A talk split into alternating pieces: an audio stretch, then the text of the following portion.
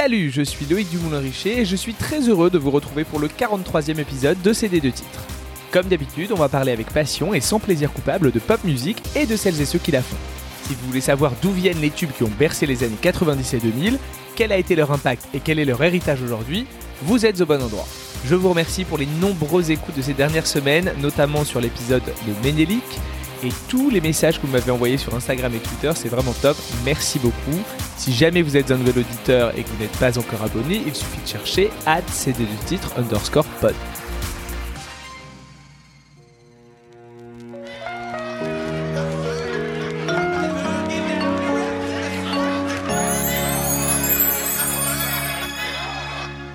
Alors, je sais que j'ai déjà fait un épisode sur les Spice Girls, c'était d'ailleurs le deuxième du podcast, mais en ce moment on fête le 25e anniversaire de leur premier album, le mythique Spice, alors j'ai eu envie de vous en parler à nouveau. D'abord parce que ce disque a tellement marqué ma vie qu'aujourd'hui encore il fait partie de mes incontournables, et aussi parce qu'il a laissé une marque indélébile dans l'histoire de la musique. Et enfin, parce que je devais récemment participer à un documentaire sur le groupe pour un média vidéo, mais celui-ci a été annulé au dernier moment et comme j'avais fait quelques recherches pour me remettre à niveau, je me suis dit que ce serait sympa de vous les partager. Pour vous parler de cet album, je vais donc profiter de la sortie de sa nouvelle édition spéciale 25 ans, enrichie de démos et de titres plus ou moins inédits. On va aussi replonger dans les archives et les débuts du groupe pour comprendre comment ces 5 inconnus, à la base pas particulièrement talentueuses, mais dotés d'une ambition et d'un culot dingue, sont devenus en l'espace de 6 mois des superstars planétaires qui ont marqué leur époque et continuent à en être les emblèmes.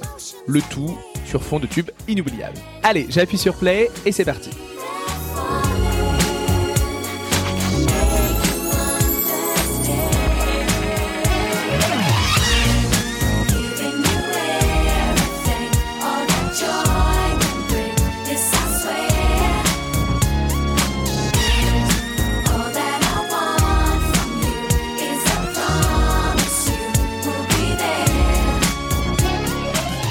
Je vous l'avais dit lors de l'épisode numéro 2, et si vous me suivez sur Instagram, vous l'aviez deviné, j'étais et je suis resté un grand fan des Spice Girls. Du jour où j'ai entendu Wannabe pour la première fois durant l'été 96, à la sortie du single Goodbye, globalement c'était mon job à plein temps.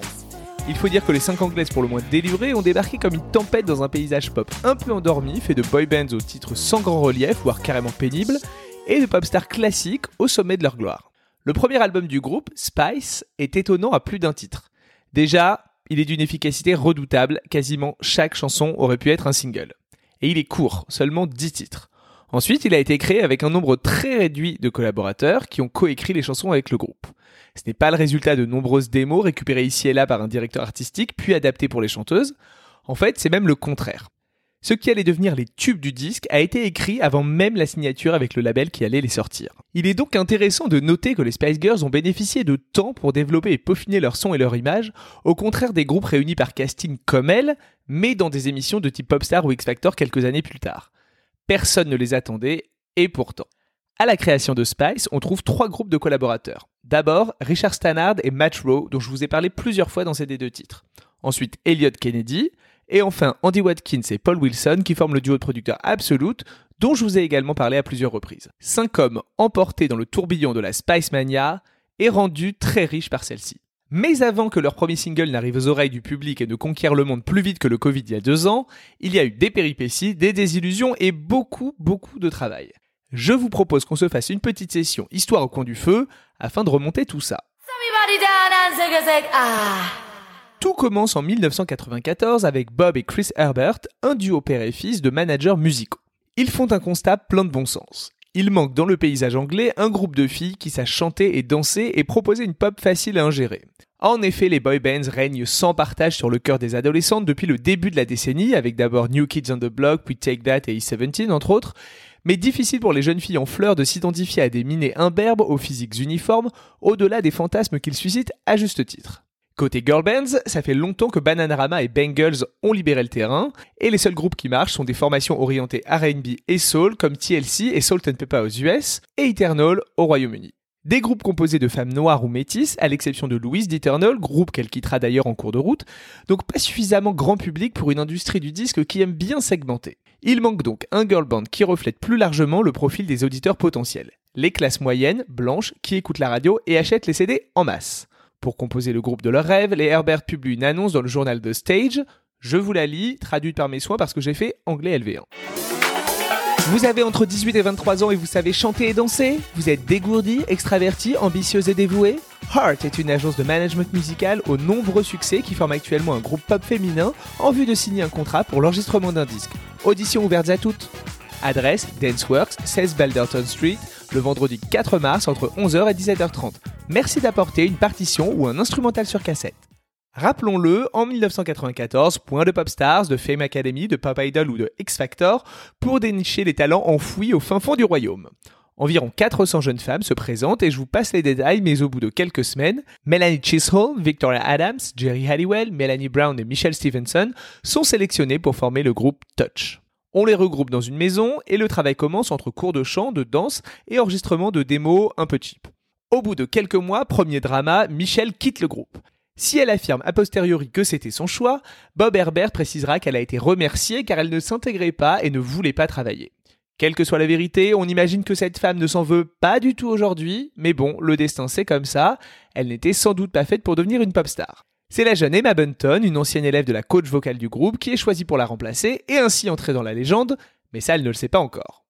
Dans la colloque du Girl Power, ça travaille sérieusement et dans un documentaire datant de cette période, on voit et entend les filles perfectionner leurs harmonies non sans difficulté.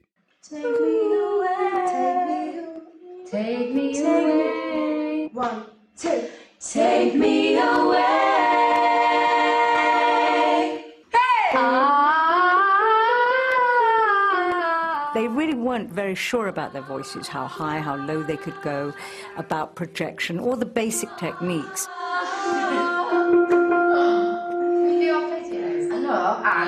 Ça s'appelle Rose Spice, c'est disponible sur YouTube et c'est assez fascinant parce qu'on les y voit très jeunes, inexpérimentées mais déjà sacrément ambitieuses et pleines de caractère.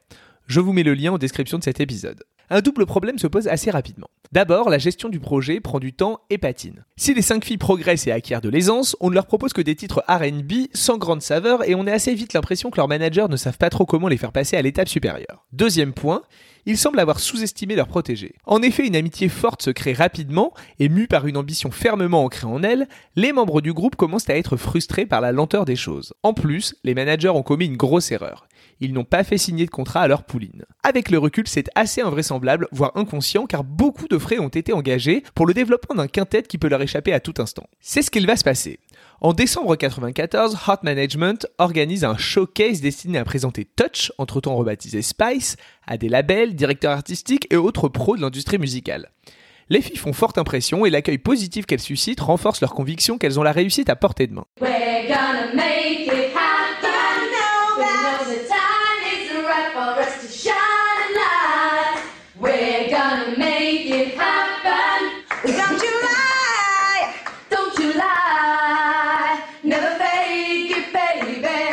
Elles se sont beaucoup rapprochées et ont compris qu'elles étaient elles-mêmes les forces créatives nécessaires au développement du groupe. Le showcase leur permet en janvier 95 de travailler avec Richard Stannard et Matt Rowe. Le premier, présent au showcase de décembre, a été d'emblée séduit par les cinq jeunes artistes et voit en elles la possibilité de produire de gros tubes pop comme il les aime. Cette première session d'écriture verra naître ce qui deviendra Wannabe et To Become One.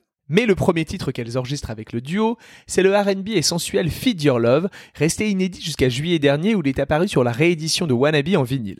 C'est vraiment un titre qui fait le pont entre les premières chansons enregistrées sous l'égide Herbert et celles qu'elles créeront ensuite.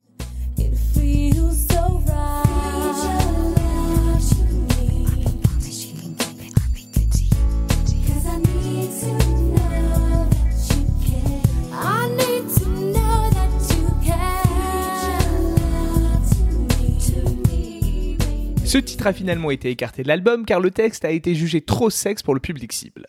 Dans la réédition du vinyle, on trouve également la démo de Wannabe qui donne une idée de son évolution jusqu'à sa forme finale. La première version est un peu moins efficace que celle que l'on connaît. Il y a davantage de respiration via des moments instrumentaux, là où la version album ne vous laisse pas une seconde de répit pendant 2 minutes 52. De plus, l'inoubliable riff de piano est mieux utilisé et constitue vraiment le cœur du morceau, sur les pré-refrains, le rap et à la toute fin de la chanson. On écoute.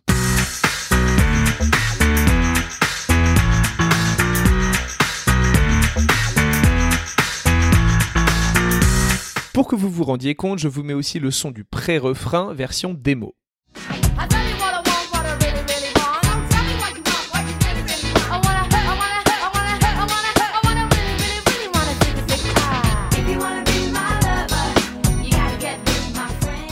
Voici comment Richard Stannard raconte comment lui, Matt Rowe et les filles ont écrit Wannabe.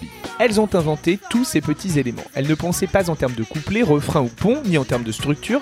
Elles balançaient juste des bouts de chansons ou de rap qui leur venaient, qu'on enregistrait pêle-mêle. Après, on a tout recollé.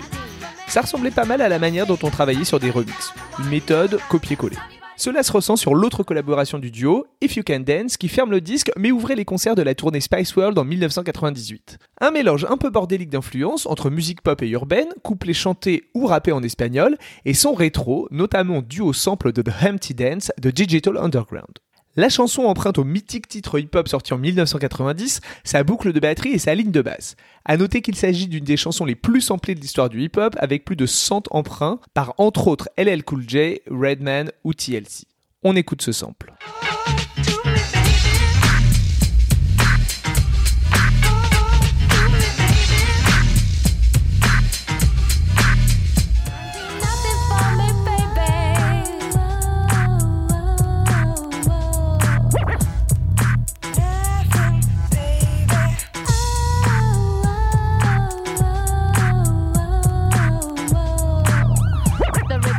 Dans la version démo, c'est Jerry qui chante le premier couplet et je suis à Melby dans la version définitive. Jerry n'est pas en reste puisqu'elle se charge du second tout en espagnol en hommage à la langue de sa mère. Je vous fais écouter le couplet de Jerry sur la démo.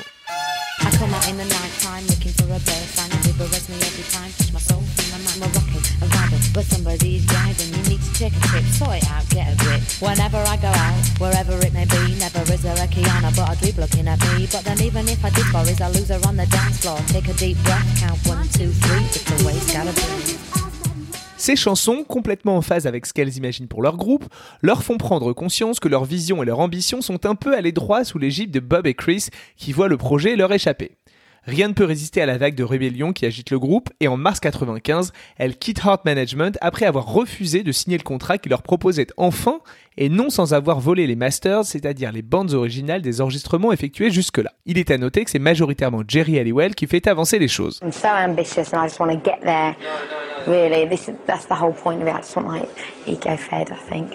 Chris Herbert raconte. Jerry était véritablement le moteur du groupe. Elle était la fusée qui permettait au projet d'avancer, faisant en sorte que tout le monde reste concentré et motivé.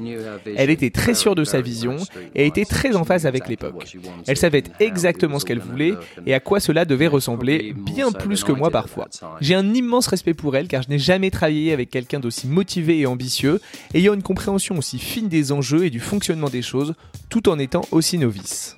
Là, l'histoire se met véritablement en marche. Le lendemain de la séparation, Jerry et Melby montent à Sheffield dans le but de retrouver Elliot Kennedy, un auteur-compositeur dont elles avaient fait la connaissance au showcase et avec qui Bob Herbert avait prévu une session d'écriture. Mais ne disposant pas de son contact après avoir fui la maison dans laquelle leur manager les logeait, elle se débrouille toute seule. Il est le troisième Kennedy de l'annuaire et elle débarque chez lui sans trop lui laisser de choix. Emma, Melcy et Victoria arrivent le lendemain en train et le siège du studio de Kennedy commence. C'est à cet homme que le boy band Take That doit un récent numéro 1 des charts anglais, Everything Changes.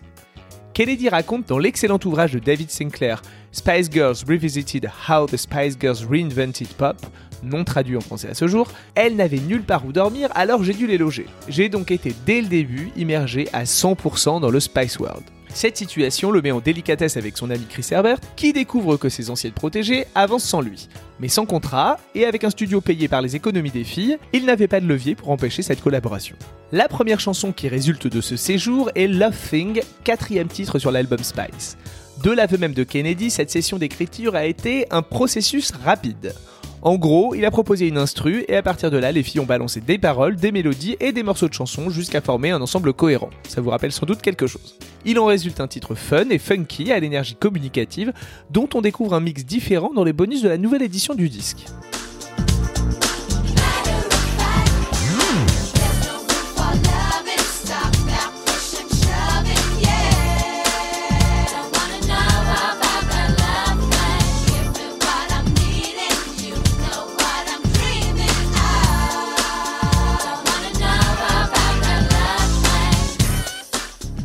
Ce sera pendant longtemps le choix du label comme premier single, mais c'est l'insistance du groupe, certain de tenir un gros hit avec Wannabe, qui les fera changer d'avis, et j'ai envie de dire heureusement. Mais le morceau central de la collaboration avec Kennedy, c'est Say You'll Be There. Et comme c'est ma chanson préférée des Spice Girls, je vais vous en parler un peu plus en détail. Je ne vous apprendrai pas grand chose en vous rappelant qu'il s'agit là de la deuxième piste du disque, mais également de son deuxième single. Et la tâche était ardue après le succès gigantesque de Wannabe. C'est un peu make or break pour le groupe. Soit elles arrivaient à faire aussi bien, et peut-être à s'installer dans le paysage, soit elles resteraient pour toujours des One Hit Wonders. Comme je vous l'ai expliqué, dès la sortie de Wannabe en juillet 96 au Royaume-Uni, l'album entier est déjà prêt. Tout a été enregistré et fignolé entre début 95 et début 96. Ce qui signifie que le label était prêt à dégainer un deuxième single au premier signe de faiblesse de Wannabe dans les charts et ainsi à surfer sur son succès. C'est chose faite au UK le 14 octobre. À cette date, Wannabe est encore 21ème des ventes de singles, mais les nouvelles femmes fortes de la pop sortent l'artillerie lourde en l'occurrence un clip iconique et hyper malin qui enfonce ce que le précédent avait entamé. Présenter chacune des membres comme un personnage à part entière en les plaçant dans un contexte où elles brillent individuellement autant que collectivement. Inspiré par les films Pulp Fiction et Faster Pussycat Kill Kill, la vidéo a été tournée comme ce dernier dans le désert de Mojave en Californie et met en scène des femmes fatales à l'aise derrière le volant. Petite parenthèse, le décor du clip est le même que celui de Frozen de Madonna, dont je vous parlais dans l'épisode 26. Ici, chaque Spice Girl incarne une guerrière techno à la Mad Max avec costume sur mesure et petit nom de scène. Jerry devient Trixie Firecracker, Emma devient Kung Fu Candy, Mel B Blazing Bad Zula, Mel C Katrina High Kick et enfin Victoria et Midnight Miss Suki. Ces alter ego sont, paraît-il, une idée de Jerry. Autre clin d'œil à Madonna, le mannequin qui est capturé par le gang dans le clip s'appelle Tony Ward et c'est un ex de la Queen of Pop. Il est en plus apparu dans les clips de Cherish, Justify My Love et Erotica, ainsi que dans le livre Sex. Say You'll Be There vaudra au groupe le Brit Award du meilleur clip en 97, le jour de l'inoubliable prestation du groupe et de la fameuse robe Union Jack. Le titre comporte un sample issu de What You Are To Me du groupe After Seven. Je vous fais écouter, vous allez voir c'est assez évident tant sur l'instru à l'harmonica que dans la mélodie vocale du refrain.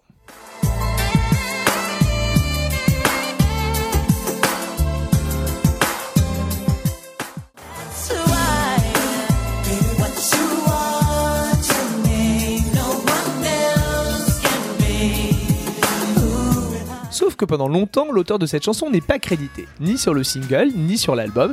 Il faudra attendre la sortie du Greatest Hits en 2007 pour que cet oubli soit réparé et que le nom de Jonathan David Buck apparaisse. Et on imagine qu'entre-temps, un arrangement financier a été trouvé.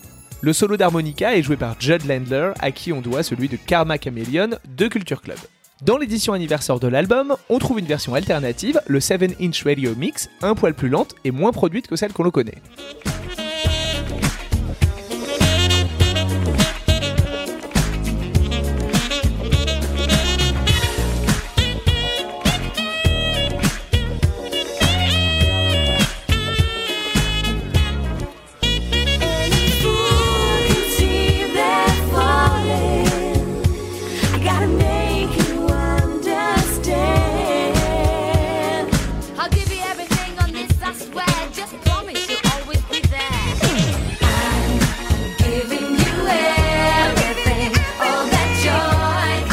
La prod, c'est le duo Absolute composé de Andy Watkins et Paul Wilson que l'on retrouve.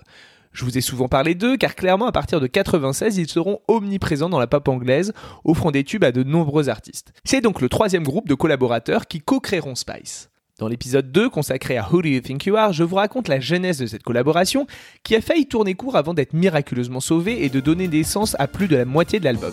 En effet, le duo a écrit et produit 4 titres Last Time Lover, Something Kinda Funny, Naked et bien sûr Who Do You Think You Are. Mais il a aussi produit ceux écrits par Elliot Kennedy, Say You'll Be There et Love Thing. Vous suivez Autant dire qu'on est content qu'ils aient persévéré. Pour l'anecdote, c'est après avoir entendu une démo de Something Kinda Funny que Simon Fuller a décidé de signer le groupe dans sa boîte de management 19 Entertainment peu avant l'été 95. Avec ce fin connaisseur de l'industrie, les Spice Girls commencent à démarcher les labels et c'est Virgin Records qui remporte le morceau. Selon la légende, elles auraient dansé sur le bureau de Richard Bronson pour le convaincre. Un peu plus d'un an plus tard, le 19 septembre au Japon, le 4 novembre 96 en Europe et le 4 février 97 aux États-Unis, Spice sort et devient le phénomène mondial que l'on connaît. À ce propos, voici quelques chiffres plutôt impressionnants. Spice atteint la première place des ventes dans 17 pays et c'est au minimum classé dans le top 10 partout ailleurs. C'est en Hongrie qu'il connaîtra son moins bon classement dans le monde, à la dixième place. Avec 31 millions d'exemplaires, c'est l'album le plus vendu de l'histoire pour un groupe féminin. Au Royaume-Uni, où il a passé 15 semaines en tête des ventes, il s'est écoulé à un peu plus de 3 millions de copies, dont 128 000 la première semaine et 370 pendant celle de Noël. L'album a été nommé pour le très prestigieux Mercury Prize, qui récompense le meilleur album de l'année. Malheureusement, il n'a pas remporté le trophée. En France, Spice est disque de diamant avec plus d'un million d'exemplaires vendus, et aux États-Unis, ce ne sont pas moins de 8 millions qui ont été écoulés. Donc si on résume, l'un des albums pop les plus vendus de tous les temps a été créé avec à peine une dizaine de personnes, dont les 5 chanteuses.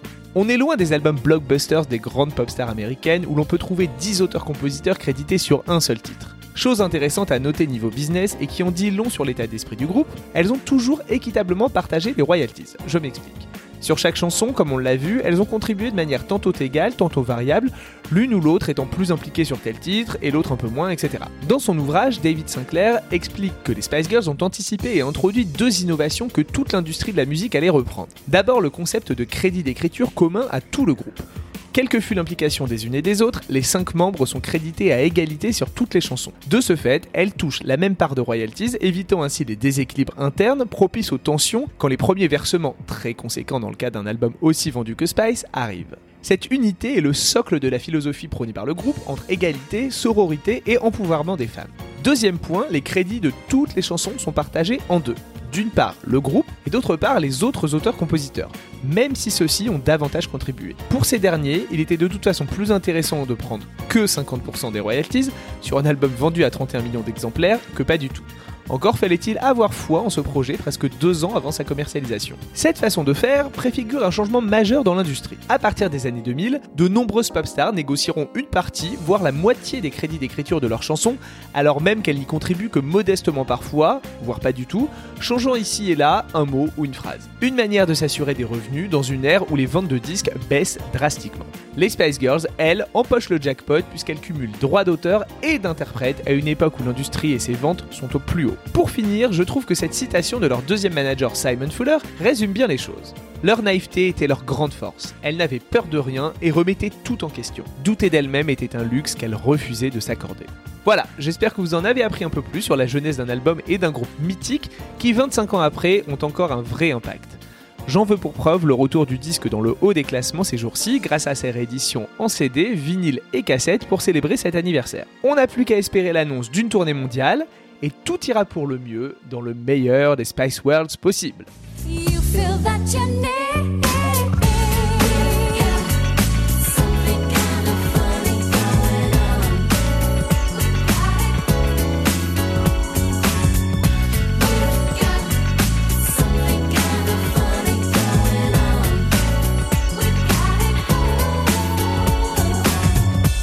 Merci à toutes et tous d'avoir écouté cet épisode et merci aussi pour votre fidélité. Si vous aimez ces deux titres, dites-le autour de vous, sur les réseaux sociaux, sur les murs de votre immeuble ou lors de votre dîner de famille. Laissez des petites étoiles et des commentaires sur Apple Podcast. Et surtout, taguez-moi à cd 2 titres underscore pod quand vous pouvez, comme ça je peux vous remercier. Comme d'habitude, en description de cet épisode, vous retrouverez des liens et les références utilisées pour l'écriture. Je suis Loïc Dumoulin-Richer et je vous dis à très vite.